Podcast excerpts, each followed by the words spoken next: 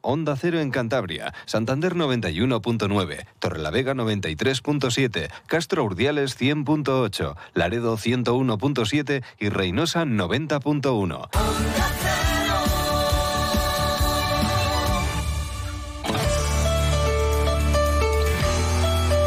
Cantabria en la Onda. Deportes con Fran Diez. Onda Cero.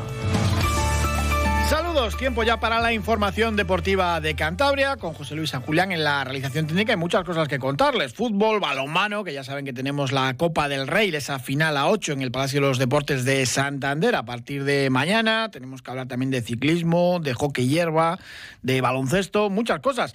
En el Racing, hoy entrenamiento en la Albericia y todo ya con, bueno, preparado para ese partidazo que tenemos el sábado a las 4 y cuarto en Andúba ante el Mirandés. Las cuentas del Racing son ganar allí, sumar los tres puntos y el domingo también a las cuatro y cuarto, pues esperar a ver lo que hace el Málaga, que tiene que ganar, no le sirve empatar ni siquiera a la Ponferradina.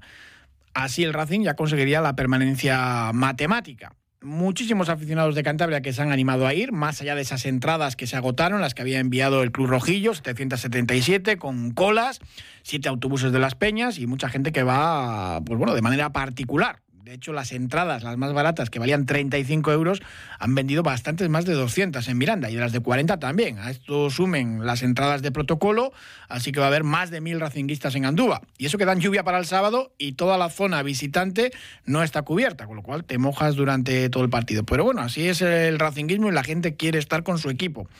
Ya saben que son bajas seguras los dos centrales titulares para José Alberto, Germán, que se pierde toda la temporada, y Rubén Alves, que hoy ha empezado a trotar. Pero bueno, este partido se lo pierde seguro y veremos a ver el próximo. En principio dicen que sí, pero mm, igual llega el hispano-brasileño. Pero bueno, tiene jugadores de sobra para ese puesto José Alberto. Paul Moreno va a ser uno de ellos, seguramente acompañando a Álvaro Mantilla. Está también Bobadilla, está también Satrústegui, pero bueno, Paul y Mantilla en principio van a ser los titulares y luego a ver si introduce o no más cambios el entrenador asturiano del Racing. Paul Moreno hablaba hoy de cómo ha llevado esa situación, porque contaba mm, siempre para Guillermo Fernández Romo, era un titular indiscutible, llegó José Alberto, le tocó participar menos, pero bueno, ahí ha estado siempre también eh, Paul Moreno, muy, muy profesional, el central catalán por circunstancias que a lo mejor algunas no son agradables y otras, pues a lo mejor por mi propio rendimiento, me ha dado la oportunidad el míster de, poder participar y yo esperando mi oportunidad llevaba desde, desde enero o febrero sin, sin poder participar, siguiendo trabajando, los minutos que me han dado a intentar ganarme ese, ese puesto y, y, muy contento por, por haber jugado estos dos últimos partidos y sobre todo por haber ganado, porque al final es lo importante, el, el, objetivo grupal. Es un trabajo, al final tú tienes que ponerte en todos los escenarios posibles, es un escenario posible que, que me sentara cuando llegó José Alberto, tienes que aceptarlo, a veces cuesta un poco, no te lo voy a negar, porque cuesta asimilar que, que de repente estás dentro y de la noche a la mañana te ves, te ves fuera y, y, aunque estés entrando bien, aunque estés rindiendo bien, estás fuera, porque es la decisión que ha tomado y la tienes que respetar. Con mi edad ahora me lo he tomado diferente y, es verdad que no lo he pasado tan mal. A lo mejor siendo más joven sí que, sí que al final tienes menos experiencia y piensas menos las cosas, reflexionas menos y tampoco lo, lo he pasado muy mal. Sí que hay ciertos momentos, hay días, hay semanas que te ves más dentro, te ves más fuera, luego no, juegas. Es complicado, pero, pero forma parte de nuestro trabajo y tenemos que aceptarlo una de las virtudes de este Racing es que jugadores que han contado menos, pues cuando han salido, pues han dado un buen rendimiento con José Alberto y eso pues es muy positivo y en eso se está cimentando la permanencia, que como les digo, está muy cerca, pero no se puede confiar el Racing. Lo primero, ganar en Andúba. Luego ya lo de las cuentas y si pierde el Málaga y demás, pues bueno, en el vestuario procuran abstraerse de, todo eso y lo reconocía Paul Moreno. No, no miramos ni la clasificación, intentamos no hacer esas cuentas que hacéis desde fuera.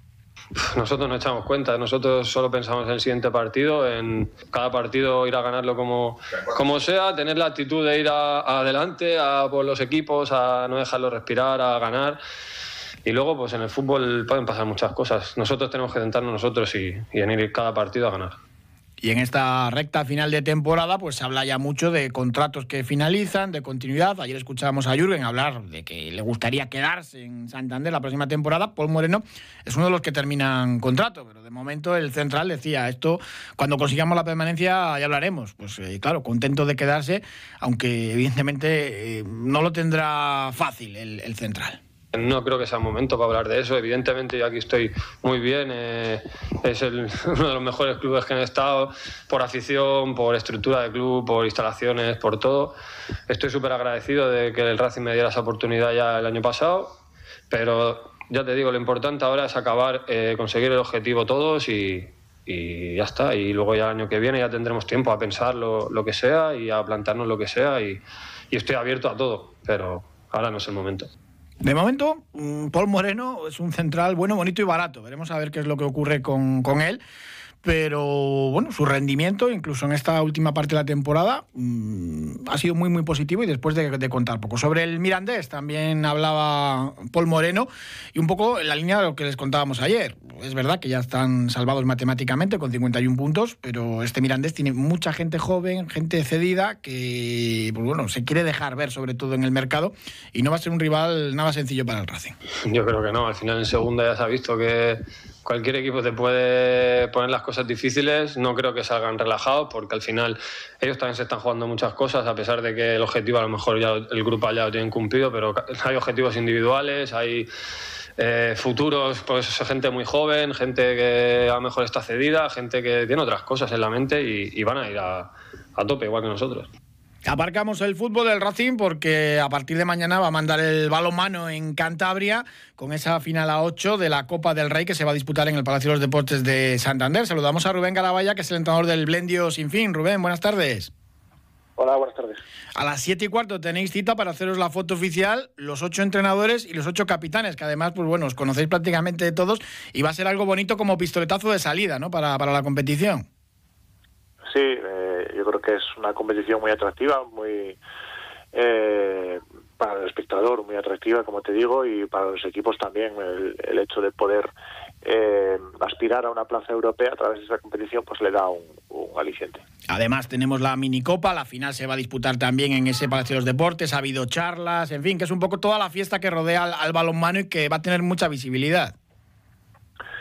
Sí, yo creo que es un, un evento de los que se marcan ¿no? en el calendario, eh, en el año y eh, en el que alrededor eh, cada vez se hacen más eh, más eventos eh, y, y, situaciones y bueno y cosas de promoción ¿no? de, para, para el balonmano que siempre viene bien. Es verdad que es difícil abstraerse de, de, la liga y más con los que os estáis jugando, ¿no? Y claro, te vas al siguiente sábado, el, sábado 13, seis y media, en el Palacio de, de, en, en el Albericia, donde jugáis habitualmente, pues el derby cántabro, ¿no? Sin fin Batco, con, con la permanencia ahí. Pero hay que hacer un paréntesis, ¿no? Por la Copa sí, es una competición completamente diferente y con otros objetivos, está claro. Eh, el objetivo de la, de la, temporada sigue siendo el mismo, pero eh, ahora mismo para este fin de semana lo, lo podemos aparcar momentáneamente y, y, centrarnos en lo que estamos. ¿Cómo tienes la plantilla? Porque, pues bueno, Omar, el, el, pivote egipcio, en principio a ver si llega para el último partido de liga por esa lesión en, en la nariz. Eh, ¿Cómo tienes, cómo tienes eh, los jugadores? ¿Parte de bajas? Bueno, pues la lista es larga. Desde el principio de, de temporada hemos, eh, pues las lesiones nos han castigado duramente. Algunas lesiones de las que, bueno, eh, no gusta nada, ¿no? Porque son lesiones duras y, de larga duración, pero bueno, eh, el equipo ha, ha, ido respondiendo muy bien, eh, reponiéndose y, y, dando la cara en cada partido. Entonces, bueno, pues los que están eh, van a pelear a muerte como lo han estado haciendo desde, desde el inicio de temporada cada partido. Además has tenido también estos días abono con, con Argentina, allí con, con, Egipto también, con desplazamientos, eh, pero bueno, es, es, lo habitual, ¿no? Habéis podido trabajar bien. Sí, sí, sí, bueno, más allá de que, bueno, porque al final eso eh, bueno, pues es una carga para, eh, de carga de física me refiero, para, para los jugadores, ¿no? Eh, tantos compromisos, pero en fin, eh, no, es algo a lo que estamos eh, ya acostumbrados y, y, y, que vivimos todos los equipos. Bueno, para esta Copa también vas a poder contar con Diego Muñiz, ¿no? Sí, eh, al tener la baja de, de Omar eh, por la fractura eh, de, la, de nariz, pues bueno, eh, muy siempre que puede estar dispuesto para, para echar una, una mano a, a su equipo, eh, el equipo de toda su vida y, y por el que eh, siempre que puede pues da la vida.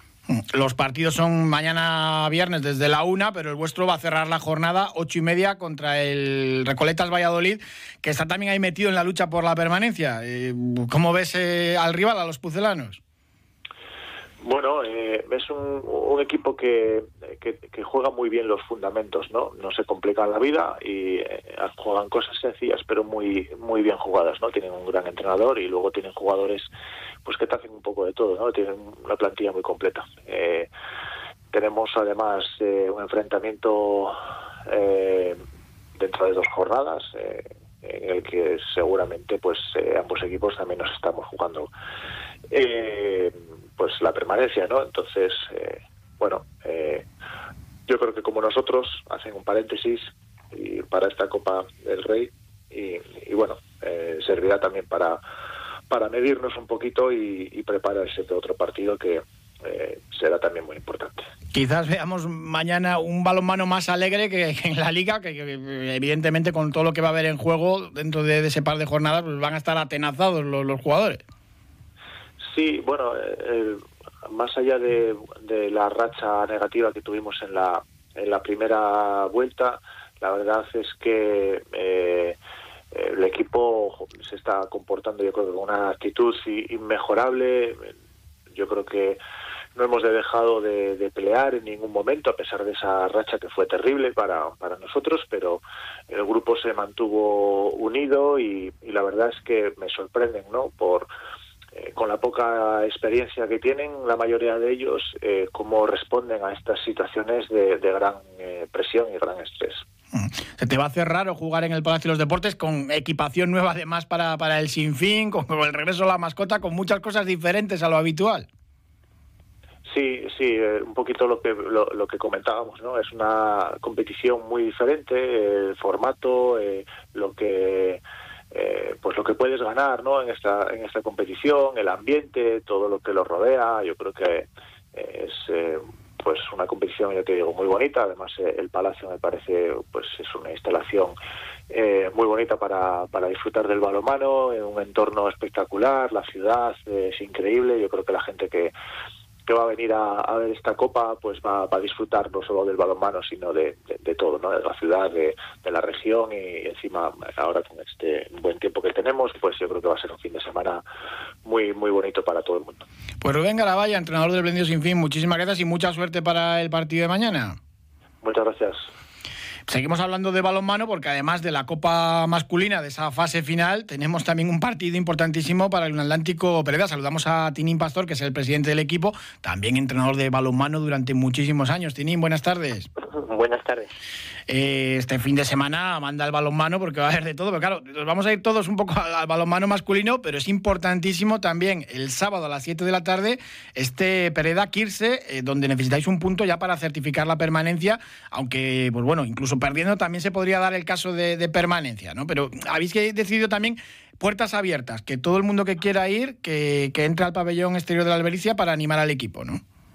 Bueno, naturalmente el foco del balonmano con mucho pues va a estar en la Copa del Rey masculina en, la Ballena, lo que llamamos la Ballena y el Palacio de, Deportes de Santander y es lógico, ¿no? Nosotros, claro, pues el equipo, nuestro equipo femenino en una nueva categoría, en División Oro, pues eh, sí es verdad que nos jugamos eh, mantenernos en la categoría, necesitamos en los dos partidos que quedan un punto, siempre y cuando el Tenerife gane los dos partidos, que no es nada probable, pero vamos, siempre es una posibilidad eh, teórica, desde hmm. luego.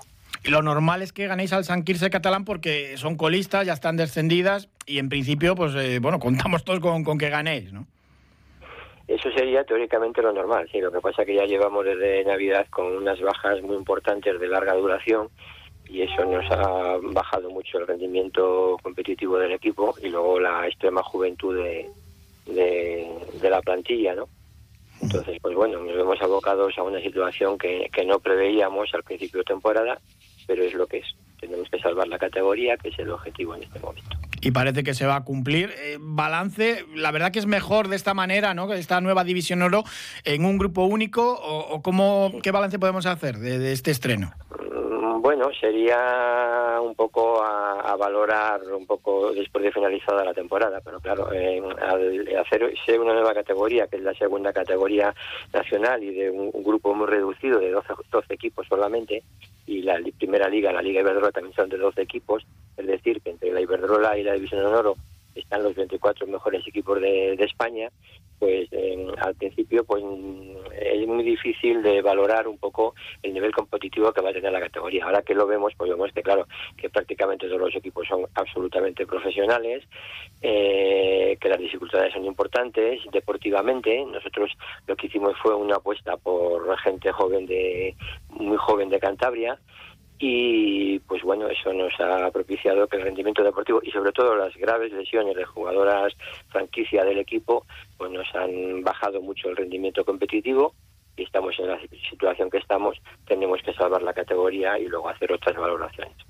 de cara a la temporada próxima. Pues Tinin Pastor, muchísimas gracias eh, como siempre y suerte y a ver si se consigue ya pues ese punto ganar al San Quirce el sábado a las 7 en el pabellón Estudios de Albericia con entrada gratuita para todos y pues bueno, podéis celebrar ya la permanencia y que el último partido a domicilio pues sea ya de disfrute. Muchísimas gracias Tinin. Vale, muy bien, gracias a ti siempre por la atención. Nos vamos ahora hasta Ramales de la Victoria. Allí, pues bueno, consiguieron hacerse virales con una noticia bastante curiosa gracias a una bicicleta con la que Miguel Indurain ganó el Tour en 1994, su cuarto Tour, y que salía a subasta hace unas cuantas semanas. Pues bueno, ya se ha vendido esa bicicleta de Miguel Indurain. Saludamos a Domingo Galarreta. ¿Qué tal? Buenas tardes. Hola, buenas tardes. La verdad que la noticia dio la vuelta al mundo porque era bastante curiosa. Tuvisteis la bicicleta de, de Indurain 28 años allí en un garaje. Sí, sí, 28 años guardada, sí. en una caja, en la, carta, en la caja original que nos la dieron y ahí, ahí estoy durmiendo, sí. Fue un sorteo de Banesto eh, y bueno, le tocó a tu padre y un poco, pues bueno, no sabíais un poco qué hacer con la bicicleta y eso que sois una familia eh, ligada al ciclismo, con, con, habéis tenido corredores profesionales, en fin, que siempre habéis estado y sois practicantes habituales, varios miembros de la familia de ciclismo. Sí, bueno, yo competí mucho en su momento también. Yo soy de la, de la época de Alfonso Gutiérrez, de los hermanos Díaz Zavala, eh, Fernando Pacheco, eh, gente que, que, acompañó a Miguel en el Tour también, ¿eh? Marino Alonso, Guillermo Arena Reyes, es decir, gente que han estado con, con Miguel en el Tour, es decir, que estoy muy vinculado a, al ciclismo, a la bicicleta, a todo ello. pero pero no hubo amaño en el sorteo, ¿eh? la, bicicleta llegó perfecto, por, casualidades de la vida, ¿no? No hubo amaño, no, no, por supuesto que no. no el, eh, la bicicleta se sorteaba entre todos los clientes del banco a nivel nacional, ante notario. Y bueno, pues fue la casualidad de, que le tocó a mi padre, de que mi hermano en ese momento era también ciclista profesional, de que nosotros estamos vinculados al ciclismo y de que yo trabajaba en el banco. La verdad que fue una carambola total, pero bueno, son cosas que pasan, sí. Bueno, había expertos que estimaban que la subasta podría llegar a los 79.000 euros por esta bicicleta, como un, como un piso casi, y al final, bueno, se ha quedado un poquito menos, 39.000, ¿no? El precio final. Bueno, realmente el experto fui yo, ¿eh? Ah, quien, yo, quien marcó el precio fui yo, es decir, eh, a, mí la bicicleta se tasó bastante más baja de salida inicialmente. Y prácticamente yo era el único que confiaba que la bicicleta iba a alcanzar una cantidad importante. Mi hermano que era ciclista profesional y que corrió con Indurain decía que eso que, que no valía nada. Eh, una persona muy, muy, muy, muy cercana a Indurain estuvo con él muchos años trabajando en el equipo, pues me dijo, dice, no, no te creas que eso va a valer mucho, que, que a mí me preguntan y tal. Digo, bueno, bueno, yo tenía mi idea de que, bueno, la bicicleta era de Miguel, del gran Miguel y que y que valía dinero, por supuesto. Hombre, tiene mucha historia porque fue la última que fabricaron en acero, por las medidas especiales que utilizaba el ciclista de Navarra. ¿Se sabe eh, quién es el comprador, si va a exhibir la, la, bicicleta o si es para algún museo o algo de este tipo o no? No, eh, es, es un empresario gallego, ¿eh? muy, muy apasionado del ciclismo y bueno, la quiere para, para tenerla él particularmente. Todavía no sabía muy bien lo que, lo que va, dónde la va a exponer, si la va a tener en su despacho. Yo he estado con él, ¿eh? es decir, que yo se la entregué personalmente la bicicleta y, y la verdad que es un apasionado total de la bicicleta y de, de esa época, de los años 90, 2000. Sí. Entonces, hombre, la familia contentos también porque, pues bueno, mejor que alguien eh, la pueda disfrutar o incluso exhibir por ahí que, que, pues bueno, que no sabíais un poco qué hacer con ella, ¿no? Sí, sí, bueno, ya pues es, es un objeto que, bueno, pues que era que era importante, que lo tienes en casa, que a veces lo dejas, pues, pues te vas y bueno, pues tienes temor de que alguien se lleve la bici, ¿no? Y realmente la bicicleta sin la documentación en sí no, no, no, no vale para nada, ¿eh? Pero bueno, pero siempre te queda ese temor y bueno, y al final ha estado 30 años en una caja y dijimos, bueno, pues es el momento de, de, intentar quitarla. Mm. Además tenéis todas las certificaciones, por eso, de Pinarello, el fabricante, del equipo de Indurain, estaba todo, claro.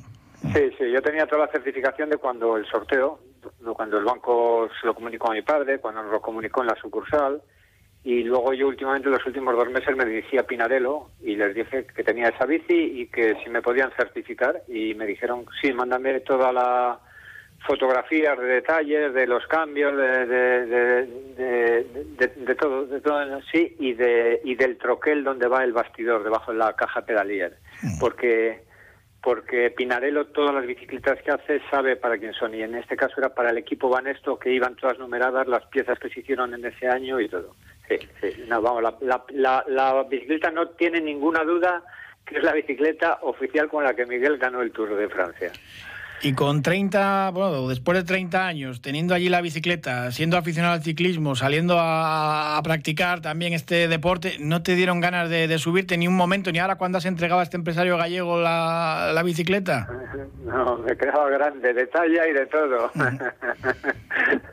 no, no. Eh, era, yo sabía que era una, una joya lo que tenía y bueno, que con el tiempo pues, bueno, pero se fue pasando y fue durmiendo, tampoco no, no nos hasta que llegó este momento y dije, oye, mira, voy a darle un empujón a esto. Yo tuve ya ofertas hace algún tiempo. Me llegaron a ofrecer 10, 15 mil euros por ella, pero dije que, que no. Hombre, 39 mil está muy bien, pero seguro que un poquito de pena sí que os ha dado desprenderos de, de la bicicleta, ¿no? Sí, sí, el otro día cuando, cuando se la entregamos a esta persona, además se la entregué en un sitio emblemático, bueno, estuvimos en, en Santiago, en la Plaza del Obradoiro, haciendo unas fotos y todo, y bueno, pues hombre, claro que sí, cómo no, cómo no entregar esa joya. Pero bueno, va, va a estar en buenas manos, ¿eh? la persona que lo ha cogido es una persona muy, muy apasionada de la bici, se conoce todo, todo, todo el tema ciclista de hace 30 años y, y bueno, y lo practica también, sí. Pues Domingo Galarreta, muchísimas gracias y pues nada, enhorabuena también por, por, eh, por esa venta y sobre todo por bueno estar siempre ligados al ciclismo. A ver si vemos otro Galarreta también en el pelotón profesional. No, bueno, mi, hijo ha estado corriendo, estuvo corriendo en, en, profesional continental, ha estado, bueno, corrió varias vueltas a China, eh, Canadá, Estados Unidos, pero bueno, estaba muy complicado el, pasar adelante y bueno, eh, quedó aquí tres veces o cuatro campeón de contrarreloj en Cantabria. Y bueno, mi hermano fue el que, estuvo ahí, porque de hecho mi hermano en el año anterior, el año 93, en, en la Vuelta a Murcia, ganó Vuelta a Murcia y Miguel hizo Miguel Indurain hizo tercero. Y aquí en País Vasco, en la Vuelta a País Vasco también, mi hermano estuvo de líder con Miguel ahí y con Gianni Buño, es decir, bueno. Pero bueno, está bien, son es, es, para tener ahí en, el recuerdo familiar todo esto. Sí. Muchísimas gracias, Domingo. Un abrazo. Gracias, igualmente. Adiós. Saludamos ahora a Óscar Barrena para hablar de hockey. Óscar, buenas tardes. Muy buenas tardes. Eh, estuve el domingo viendo el partido del tenis en el complejo que me coincidió y muchísima gente. Además había un torneo de hockey hierba base, o sea que había cantidad y cantidad de, aficionados, aprovechando también el buen tiempo que hacía. Sí, sí, había un sector de cadetes, eh, chicos, chicas y fuera parte la gente se está animando, ¿eh? además con el buen tiempo cada vez va más gente baja a ver los partidos de hockey, aún retransmitiéndolo en streaming, que lo, la federación está poniendo los partidos y también tiene mucho éxito, pero ahora con el buen tiempo la gente baja. Los campos están en unas condiciones perfectas y está muy animado. El fin de semana sí que hubo mucho, mucho ambiente. Me sorprendió. Bueno, los resultados, pues un poquito de todo para los equipos cántabros de la élite, los cuatro que tenemos en las máximas categorías. el tenis sorprendió y ganó el Atlético Tarrasa 4-3, muy bien. Empieza a estar en una zona de confort muy buena que tenía que haber estado ya hace tiempo. Y Sardinero perdió en su desplazamiento a Barcelona, tenía bajas y tenía algún lesionado y, nada, quedan seis jornadas, llega el momento de la verdad y Sardinero verdaderamente tiene dos partidos claves eh, a, corto plazo, que es Jolaseta y, y los Canarios Taburiente. Y si gana esos dos partidos, podría pensar en ni, ni, ni tan siquiera promocionar. Y el, problema es que el resto de los equipos, como los los eh, Taburiente, los Canarios este fin de semana, han empatado con el Junior y entonces no vale para nada los resultados que puedas hacer tú. Pero bueno, eh, lo dicho, si ganara los dos partidos de seis partidos, tiene dos eh, asumibles o, ganables y cuatro más complicados. En los cuatro habrá que luchar a muerte, pero ganando esos dos partidos yo creo que estaría hasta fuera de zona de, promoción y de descenso. Eres optimista porque, claro, ves ahí al equipo, al Sardinero, penúltimo en la máxima categoría masculina y, pues, hombre, evidentemente, pues, eh, pues eso preocupa y, sobre todo, pues ese resultado tan abultado ante el, ante el Barça que, que no es de los equipos de arriba, ¿no? De 6-2, pero, como dices, con, con muchas bajas acudieron allá a la ciudad condal. Sí, eh, aprovecharon también para... Había un ciclo de tarjetas que había que cumplir, alguno de sus eh, extranjeros cumplió un ciclo que no jugó, había alguna baja había varias bajas y aprovecharon pues para, para pasar el partido lo mejor posible y prepararse para lo que viene, que es lo importante. Me parece que el fin de semana, este fin de semana juegan contra el Sardi, juega contra Legara en casa eh, y el tenis juega el Madrid contra el Sanse Complutense. Pero a la semana siguiente es cuando juega contra Jolaseta y a las dos semanas juega contra Taburiente, que esos son los partidos. El resto es un mero partido en el que, bueno, siempre se puede ganar y demás. Pero ganando esos dos partidos te da garantías para, para, para, no, para no tener ni que promocionar ni que descender, que es lo importante, porque, bueno, una cosa es el descenso que es directo y es lo más duro, y otra cosa es la promoción, que lo que te conlleva es seguir entrenando un tiempo y jugártela a, tres, al mejor de tres partidos, que siempre, aunque vengan de una categoría y con otro ritmo, son partidos tensos y que puede pasar cualquier cosa. El Sardinero contra Legares este domingo en el complejo a las doce y media. Y vamos con las chicas, con las féminas. Sí, las, chicas, bueno, hubo de todo. El tenis perdió aquí por la mínima contra el Junior, un buen partido, y Sardinero lo mismo, con el Salse Complutense, que está en, una posición media de la tabla, también perdió 2-1. Las chicas, bueno, tampoco se pueden dormir, el tenis tiene 18 puntos y el Sardi 11, es noveno y décimo, se prevé que va a descender casi matemáticamente, que es el Pozuelo, y lo que tiene que hacer el Sardinero es sacar algún punto para que no, no, no llegue el, el, Club Deportivo Tarrasa. Este fin de semana viajan las dos a Cataluña con jornadas complicadas. El Sardinero se enfrenta al Polo y el tenis se enfrenta a Legara. Pero bueno, puede para las chicas eh, está, está un poco más igualado todo, quitando un, par de equipos de arriba arriba. Y, lo demás nada, ya te digo, eh, entra el momento clave, el momento de tener no tener mala suerte, de no tener lesiones, de, ganar hasta el último segundo y conseguir los puntos, pero los partidos claves para el Sardinero pasan por ganar a, a Jolaseta y por ganar eh, en casa de Jolaseta y por ganar a Taburiente en casa. Tenis está ya en una zona de confort, puede seguir subiendo y creciendo porque está a muy poquitos puntos del Barcelona y quedar a media tabla, que es donde desde un principio de liga, eh, siendo un poco optimistas, pensamos que iba a estar y debe estar. Pues Oscar Barrena, muchísimas gracias como siempre por acercarnos a la actualidad de hockey hierba. A vosotros. Aunque estemos inmersos en la primavera, la humedad que existe en algunas viviendas puede tener consecuencias negativas para la salud, pudiendo provocar problemas en nuestro organismo. Hoy vamos a conocer con el asesor médico de Onda Cero, el doctor Bartolomé Beltrán, la relación de la humedad con el desarrollo de enfermedades. Doctor Beltrán, buenas tardes. Hola, muy buenas tardes. ¿Qué relación tiene la humedad con la aparición de enfermedades? Bueno, está muy demostrado que la relación entre la humedad y el desarrollo de enfermedades está ampliamente documentada por organismos como la Organización Mundial de la Salud o incluso el Instituto de Medicina de los Estados Unidos. Lo cierto es que los últimos datos que hemos analizado es que hay un 50% más de probabilidades de tener enfermedades asmáticas y tos, sobre todo tos, y un 52% de tener infecciones del tracto respiratorio superior si se vive en hogares que tengan humedades, claro. ¿Cuáles son los grupos de riesgo? Bueno, pues también está claro que deben tener especial cuidado las personas sensibles o alérgicas al moho. Las personas más susceptibles a las humedades son las que tienen enfermedades respiratorias crónicas y las inmunodeprimidas. Los bebés, los niños pequeños, ancianos, embarazadas, pacientes de cáncer, trasplantados, alérgicos e incluso asmáticos. Es decir, todos aquellos que tengan un sistema inmunológico debilitado. Doctor Beltrán, hasta otro día y muy buenas tardes. Buenas tardes. Un día descubres que tienes humedades en techos, paredes, están por todas partes. ¿Qué puedes hacer? Llama a Murprotec. Llama al 930 1130 o entra en murprotec.es. Si con las humedades te las tienes que ver, ¿qué puedes hacer? Llama a Murprotec. 930 1130. Murprotec. Cuidando tu hogar, cuidamos de ti. Nos vamos, gracias por habernos acompañado.